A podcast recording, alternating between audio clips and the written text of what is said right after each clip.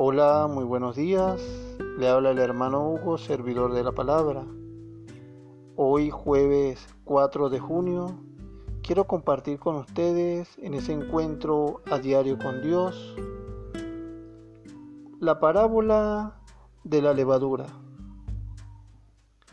Otra parábola les dijo, el reino de los cielos es semejante a la levadura que coge una mujer y la mete en tres sacos de harina hasta que todo fermenta.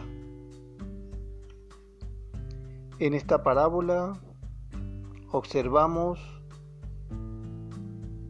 cómo Jesús nos habla de la semejanza del reino de Dios al fermento que una mujer toma y lo pone en medidas de harina.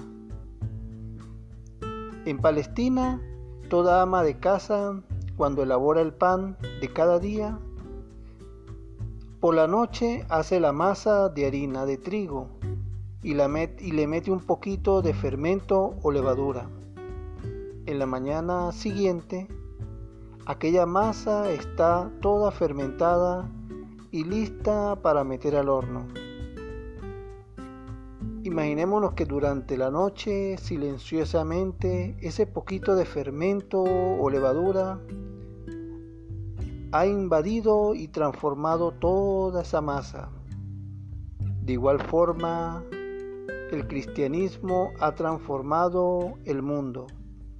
A lo largo de estos siglos, el fermento del Evangelio ha ido conquistando los corazones no con toda la fuerza de las armas, del dinero o del placer, sino con el atractivo íntimo, espiritual, maravilloso.